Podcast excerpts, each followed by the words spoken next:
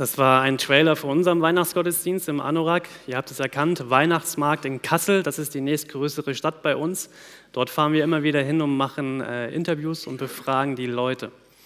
Warum ich euch das zeige, dieses Mal hier in Hamburg, ist, ähm, das war eine ganz, ganz besondere Stimmung während dieses Interviews. Normalerweise ist es so, wir fahren mit diesen zwei Jugendlichen nach Kassel, die verkleiden sich halt immer irgendwie und dann befragen wir die Leute. Und die Leute rennen immer vor uns weg, sobald sie Mikrofon und Kamera sehen, so, nee, ich habe keine Zeit. Die stehen am Bus, an der Bushaltestelle und warten und dann kommen wir auf sie zu, äh, nee, der, meine Bahn kommt gleich in zehn Minuten, ich habe jetzt keine Zeit, Fragen zu beantworten. Das ist normalerweise so. Bei diesem Interview in Kassel, das war vor zwei Wochen der Montag, also noch nicht mal irgendwie Dezember und auch noch nicht ähm, Adventszeit, aber es war am, an einem Montag, wo der Weihnachtsmarkt in Kassel eröffnet wurde, was wir selber nicht wussten. Und ähm, der Josua, also der Junge mit dem Weihnachtsmannkostüm, war als Weihnachtsmann komplett verkleidet, hatte so einen dicken weißen Bart, habt ihr gesehen. Und dann noch das Rentier, die Lina war mit dabei. Und wir kamen auf diesen Weihnachtsmarkt in Kassel und alles roch so nach Gewürzen und nach, nach dem, was wie so ein Weihnachtsmarkt halt liegt, so eine, riecht eine Mischung aus Bratwurst und Süßigkeiten, so ein bisschen Glühwein noch. Und ähm, die Lichter waren an und es war eine so wunderschöne Stimmung. Und ich glaube, also wir waren selber so geflasht von dieser Stimmung und waren so bewegt davon, wie, der, wie wunderschön das alles war dort in Kassel. Also wer schon mal in Kassel war, also es war überwältigend schön und äh, die Leute waren so gut drauf. Und wisst ihr, was passiert ist? Die Leute sind hinter uns hergerannt. Die wollten wissen, was macht ihr denn hier? Warum ist da der Weihnachtsmann? Die kleinen Kinder kamen hinter dem Josua hergerannt. Es waren junge Mütter da, die ihre Kinder zu Josua hingetragen haben und ihnen den, die Babys in den Arm gedrückt haben. Und dann wollten sie Fotos davon machen. Mein Kind wird gehalten vom Weihnachtsmann. Und die Leute sind hinter uns hergelaufen und haben gesagt, dürfen wir auch eure Fragen beantworten? Und ich dachte, was ist hier denn los? Was, was bewegt diese Leute so sehr und warum freuen die sich alle so? Es war eine komplett andere Stimmung als sonst. Und ich dachte, was hat der Josua jetzt für eine Chance? Er könnte all diesen Kindern von Jesus erzählen, er könnte sie alle segnen. So eine Erwartungshaltung war da irgendwie im Raum. Ähm, ja, es war nur der Weihnachtsmann, es war nicht Jesus. Aber irgendwie war da so eine Hoffnung. Und diese Hoffnung und dieses Überraschtsein von diesem Wunderschönen, das hat mich so sehr bewegt, dass ich euch das einfach erzählen wollte. Aber es hat natürlich auch einen tieferen Sinn. Ja, diese Predigt ist inspiriert worden von Maria und ihrer Geschichte. Also Maria, die Mutter von Jesus, die schwanger wird von Gott und was das alles so für Herausforderungen mit sich brachte. Und ähm, diesen Text, den wir eben gehört haben, dieses Gedicht oder dieser Poetry Slam, so heißt es, ähm, der wurde geschrieben von einer von unseren ähm, ja, Jugendlichen, will ich es gar nicht mehr sagen, aber und ähm, ich wusste nicht, was sie für einen Text schreibt. Ich habe ihr so ein bisschen so Rahmenbedingungen gegeben. Es ähm, soll um Maria gehen und um ihre Herausforderungen, die sie so in der Weihnachtszeit wahrscheinlich hatte. Und mich hat diese Tiefe von diesem Text so überwältigt. Maria, die herausgefordert war, in einer Zeit vor über 2000 Jahren ein Baby auf die Welt zu bringen, von Gott. Kann man sich überhaupt nicht vorstellen. Und das fand ich so krass. Und diese Maria, diese Geschichte hat mich bewegt und inspiriert. Und ähm, ich komme auch noch später mal darauf zurück auf Maria. Also ja, es geht heute um Maria, das ist der Grundstein für diese Predigt, aber es geht mir im Kern um etwas, was Maria gemacht hat.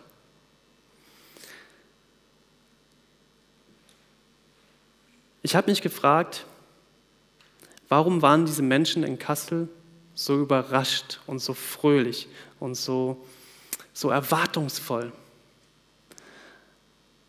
Ich weiß nicht, wie ihr in der Weihnachtszeit mit all dem umgeht, was so jetzt auf euch zukommt. Und ähm, ich habe mich das selber gefragt.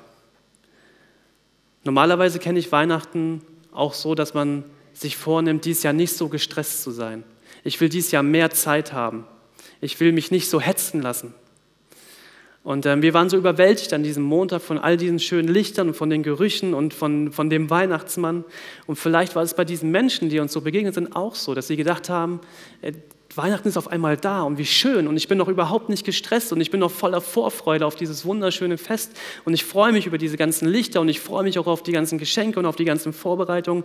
Und sie hatten vielleicht noch gar keinen vollen Terminkalender und sie hatten auch noch nichts vor. Und irgendwie war Weihnachten noch so alles ganz frisch und neu und total schön. Und das wird sich vielleicht in den nächsten Wochen noch ändern. Ich habe gedacht, so vielleicht, wenn wir dieses Interview drei Wochen später gemacht hätten, also jetzt so am dritten Advent, so kurz vor Weihnachten, oder vielleicht sogar am vierten Advent, kurz vor dem 24., der an einem Montag ist, ähm, vielleicht wäre dann das Interview ganz anders geworden.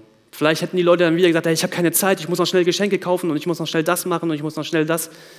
Und ich habe noch Termine, Termine, Termine.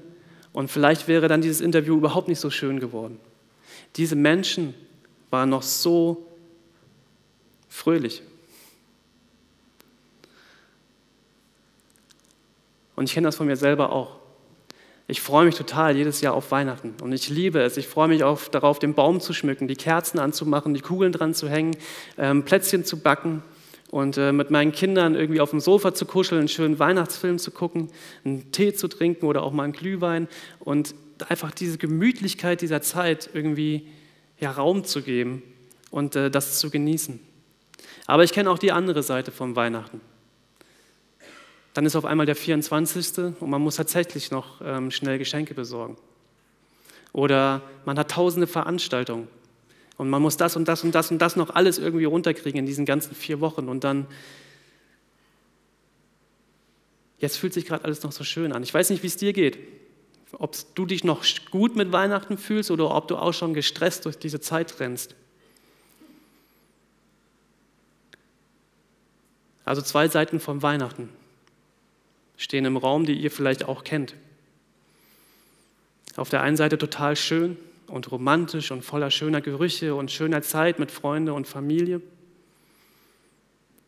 Und auf der anderen Seite auch ganz schön anstrengend und herausfordernd in der ruhigen und besinnlichen Advents- und Weihnachtszeit genervt und gestresst sein. Das klingt irgendwie schizophren, oder? Da wollen auf einmal die Eltern an Heiligabend wieder mit einem zusammen feiern. Und eigentlich weißt du, ey, da streiten doch eh nur alle an Heiligabend. Und ich will gar nichts mit meiner Familie zu tun haben. Und ich habe da auch überhaupt keinen Bock drauf. Dann sitzt du da nämlich unter dem Weihnachtsbaum und dann kommt auf einmal die Tante Bertha mit ihrem Mundgeruch und will dich ganz doll knuddeln. Und dann hat sie diese Geschenke, die sie dir jedes Jahr schenkt. Und jedes Jahr ist es dieser blöde Strickpulli, den du dann noch anziehen musst. Und du musst so tun, als ob er dir gefällt, aber er kratzt er wie Hölle. Und du tust so, als ob du irgendjemand bist, der du eigentlich nicht bist. Ja, kennt ihr, ja? Einer hat ja gesagt. Es tut mir leid, dass du auch solche Pullover anziehen musst. Ich kriege auch jedes Jahr Wollsocken. Ja, ich habe sie heute mal angezogen. Aber ich stelle fest, sie sind wirklich sehr warm und bequem. Gerade hier in kalten Hamburg. Also Wollsocken, wenn ihr mir Wollsocken schenken wollt, ich nehme sie. Gerne. Aber ich kenne diese, diese anstrengende Weihnachtszeit, die kenne ich so gut. Und diese ganze Romantik ist vollkommen im Eimer. Weihnachten vom Fest ist das Fest der Liebe von wegen. Weihnachten ist so oft das, das Fest von Familienstreit, Mundgeruch und hässlichen Pullovern. Oder Weihnachtsfeiern mit betrunkenen Arbeitskollegen, die sich wieder abschießen, als ob es keinen Morgen gibt. Vollgestopfte Innenstädte und gestresste Autofahrer, die einen weghupen und fast umfahren. Das ist mir äh, leider negativ in Hamburg aufgefallen. Ich liebe Hamburg, aber Leute, ey, fahrt einfach langsamer Auto das tut euch nicht gut. Ich sage das mal als Außenstehender jetzt. Ja, vollgestopfte Innenstädte und Konsumrausch, der schon echt fast pervers ist. Und dann komme komm ich zum Nachdenken. Weihnachten, das Fest der Liebe. Und ich merke, dass ich dieses Fest der Liebe mit meinem eigenen Anspruch an Ruhe und Besinnlichkeit füllen möchte. Und da hat sich in mir vor ein paar Wochen eine ganz unbequeme Frage geregt, die ist in mir gewachsen. Wer hat eigentlich gesagt, dass Weihnachten und die Adventszeit ruhig und besinnlich sein sollen? Wo in der Bibel finde ich diesen Anspruch an eine ruhige und besinnliche Adventszeit?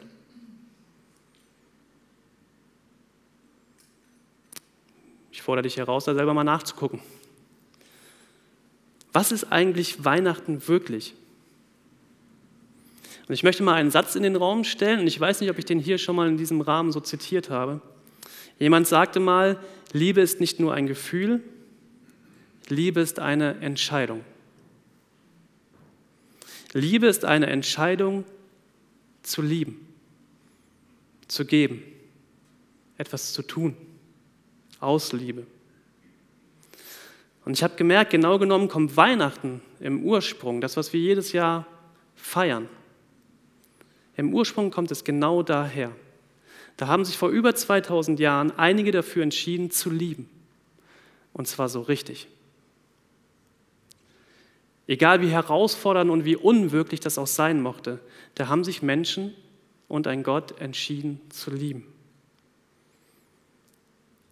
Die Weihnachtsgeschichte aus dem Lukasevangelium. Jürgen hat das gesagt, am 24. wird sie nochmal gelesen.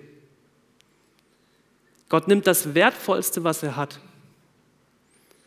und legt es in diese Weihnachtszeit hinein. Und alle Jahre wieder erinnern wir uns daran.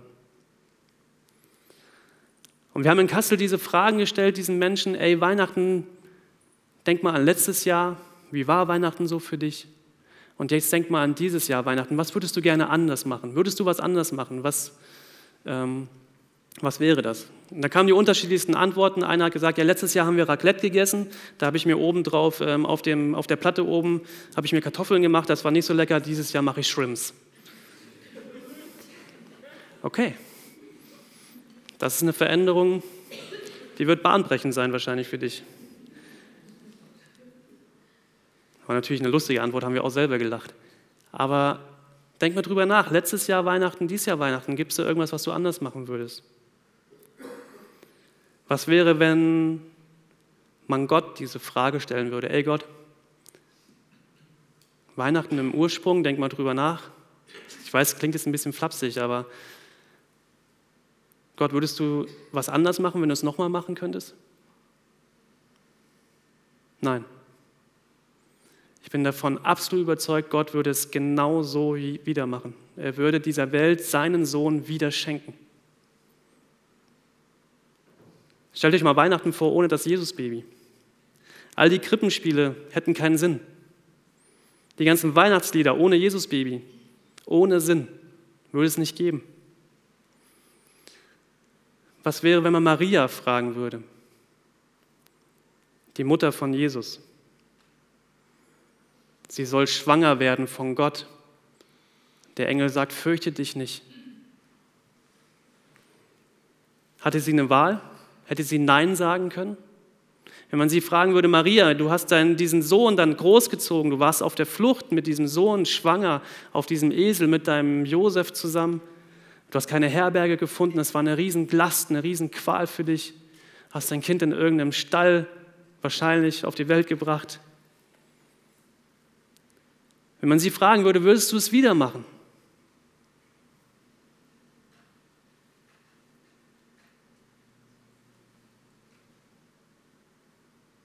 Wie hat Maria eigentlich die Advents- und Weihnachtszeit gestaltet? Hat sie sich Kerzen angezündet, ein paar Mandarinen gegessen und äh, sich in eine Wolldecke eingekuschelt? Nein, hat sie nicht. Und trotzdem würde sie es wieder machen. Würde ich ihr einfach mal unterstellen.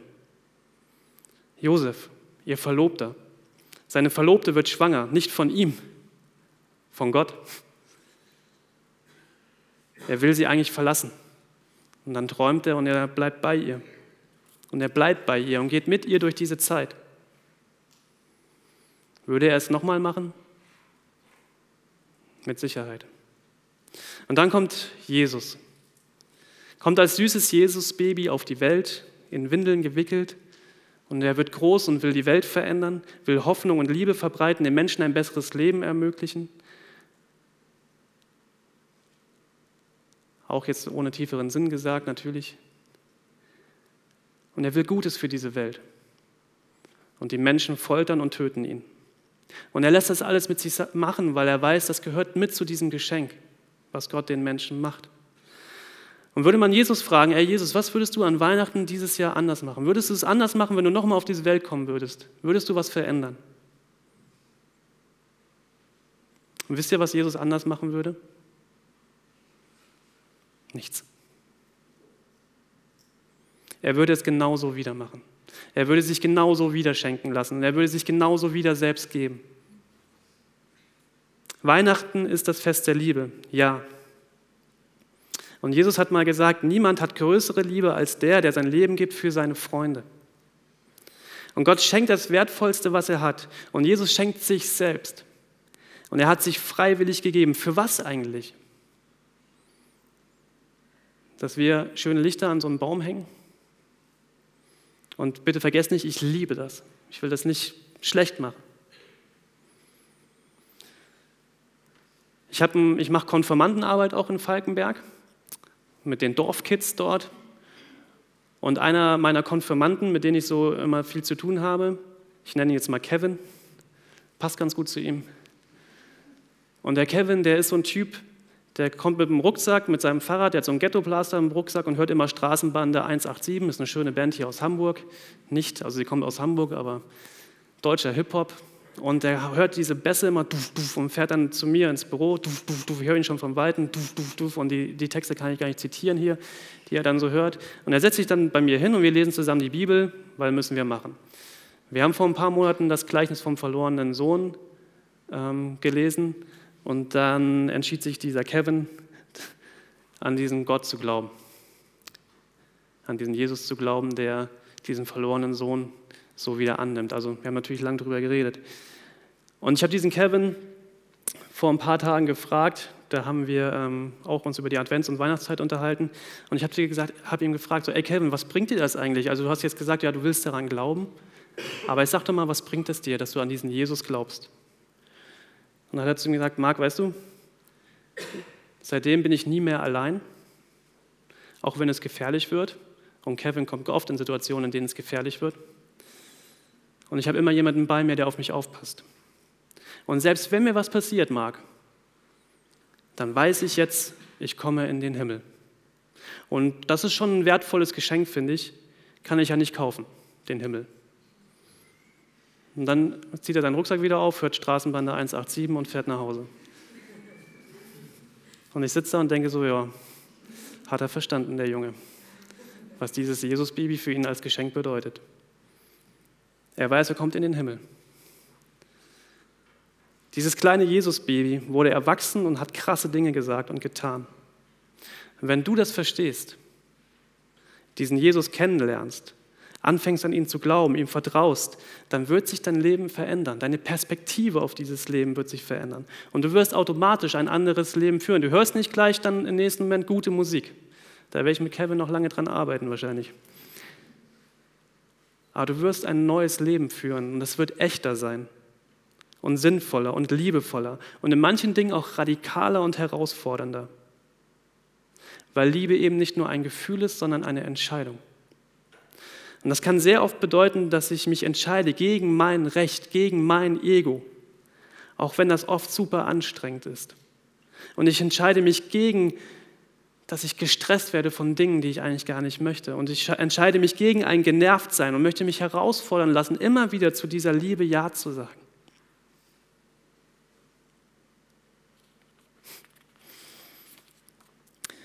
Und ähm, ich bin dieses Jahr über die Tiefe von diesem Weihnachtsfest sehr überwältigt.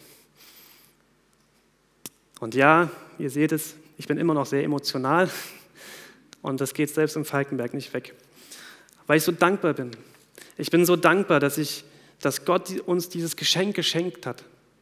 Und ich danke einer Maria, dass sie zu dieser Liebe, zu dieser krassen Liebe Ja gesagt hat. Und ich danke Josef, dass er bei seiner Maria geblieben ist und mit ihr zusammen diesen Weg gegangen ist. Und Jesus?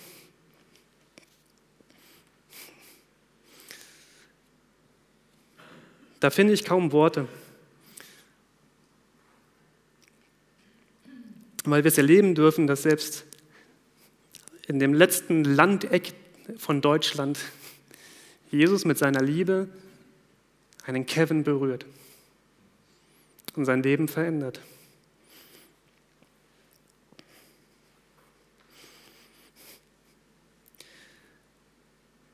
Und dann sage ich danke Jesus für Weihnachten und für Ostern Vor über 2000 Jahren entschied sich Gott erneut für diese radikale und bedingungslose Liebe, weil er einfach Liebe ist. Und er nimmt seinen Sohn, das Wertvollste, was er hat, wickelt ihn in Windeln und legt ihn in diese Krippe. Weil so sehr hat Gott diese Welt geliebt, dass er seinen eingeborenen Sohn gab, damit alle, die an ihn glauben, nicht verloren gehen, sondern das ewige Leben haben.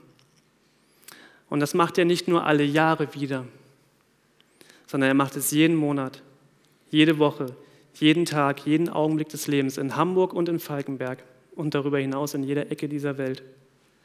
Sagt uns Gott durch dieses Kind in der Krippe zu, ich liebe dich, bedingungslos. Und ich durchbreche jede Grenze, die das kostet. Und ich wünsche uns von ganzem Herzen, dass uns diese Liebe antreibt, bewegt, inspiriert, überwältigt und fasziniert, immer wieder neu. Dass sie uns immer wieder Ja sagen lässt zu Menschen und Beziehungen und dieser Welt. Diese Welt, die diese Liebe so bitter nötig hat.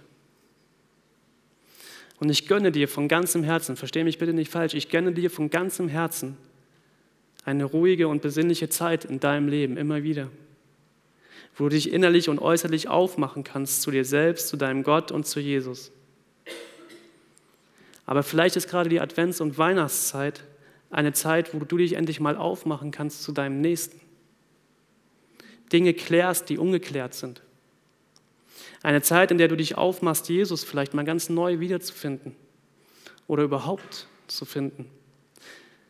Das, was er für dich getan hat, neu zu entdecken und zu dieser Liebe Ja zu sagen. Egal wie herausfordernd das sein mag und wie unglaubwürdig das auch irgendwie jetzt im ersten Moment klingt. Vielleicht ist es an der Zeit, sich aufzumachen zu einem Leben mit Jesus. Ganz neu. Zum allerersten Mal. Vielleicht auch wieder neu. Und ich wünsche dir, dass du schwanger gehen kannst mit diesem Jesus-Baby dieser Jesus, der in dir leben möchte. In diesem Sinne, Amen und fröhliche Weihnachten.